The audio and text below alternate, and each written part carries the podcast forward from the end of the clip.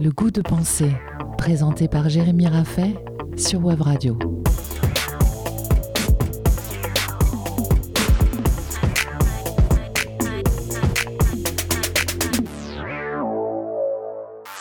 Qu'est-ce que la misologie?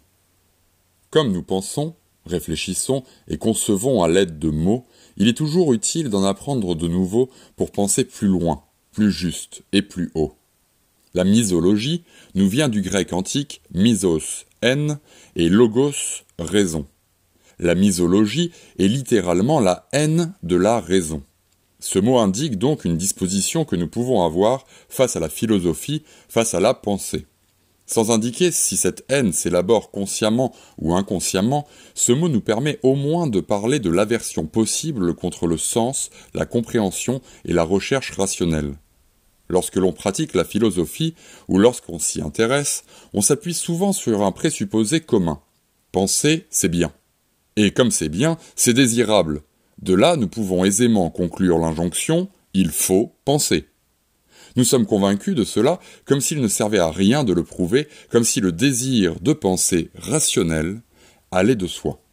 Pourtant, à bien y regarder, il n'est pas rare de s'étonner de comportements volontairement irrationnels autour de nous, d'entendre que ça ne sert à rien de se poser des questions, ou même de douter soi-même de l'intérêt de réfléchir. Le bonheur des fous est-il préférable? Nous questionnait Erasme au début du XVIe siècle dans son éloge de la folie. Pour lui, les fous n'étaient pas les malades mentaux privés de certaines capacités cognitives. Les fous étaient celles et ceux qui renonçaient à la réflexion. Vaut-il mieux penser ou ne pas penser? Est-il préférable de réfléchir plutôt que de ne pas réfléchir? Quelle est la valeur de la pensée rationnelle? C'est pour répondre à ces questions que Platon, dans le Phédon, définit la misologie et nous explique d'où elle vient.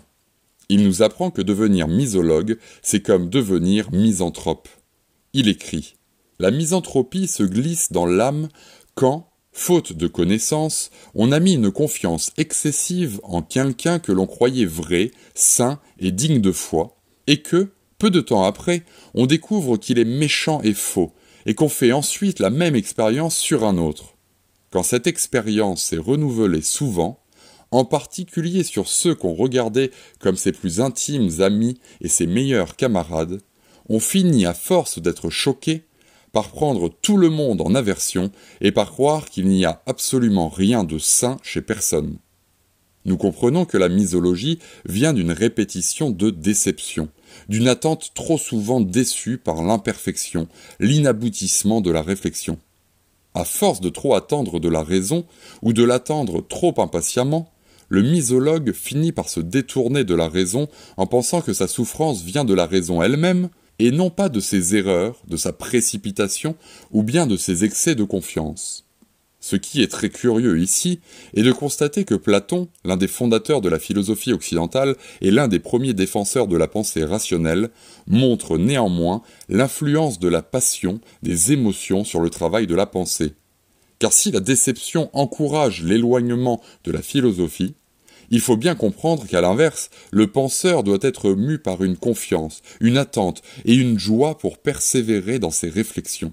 Ainsi, on se protège de la misologie en révisant ses attentes, en pardonnant les échecs de la pensée, en gagnant en humilité et en évitant de se précipiter dans tous nos premiers raisonnements. Encore une fois, Platon nous invite à nous méfier des apparences et à préférer la retenue et l'attention pour ne pas être déçus et desservir l'élévation de la pensée.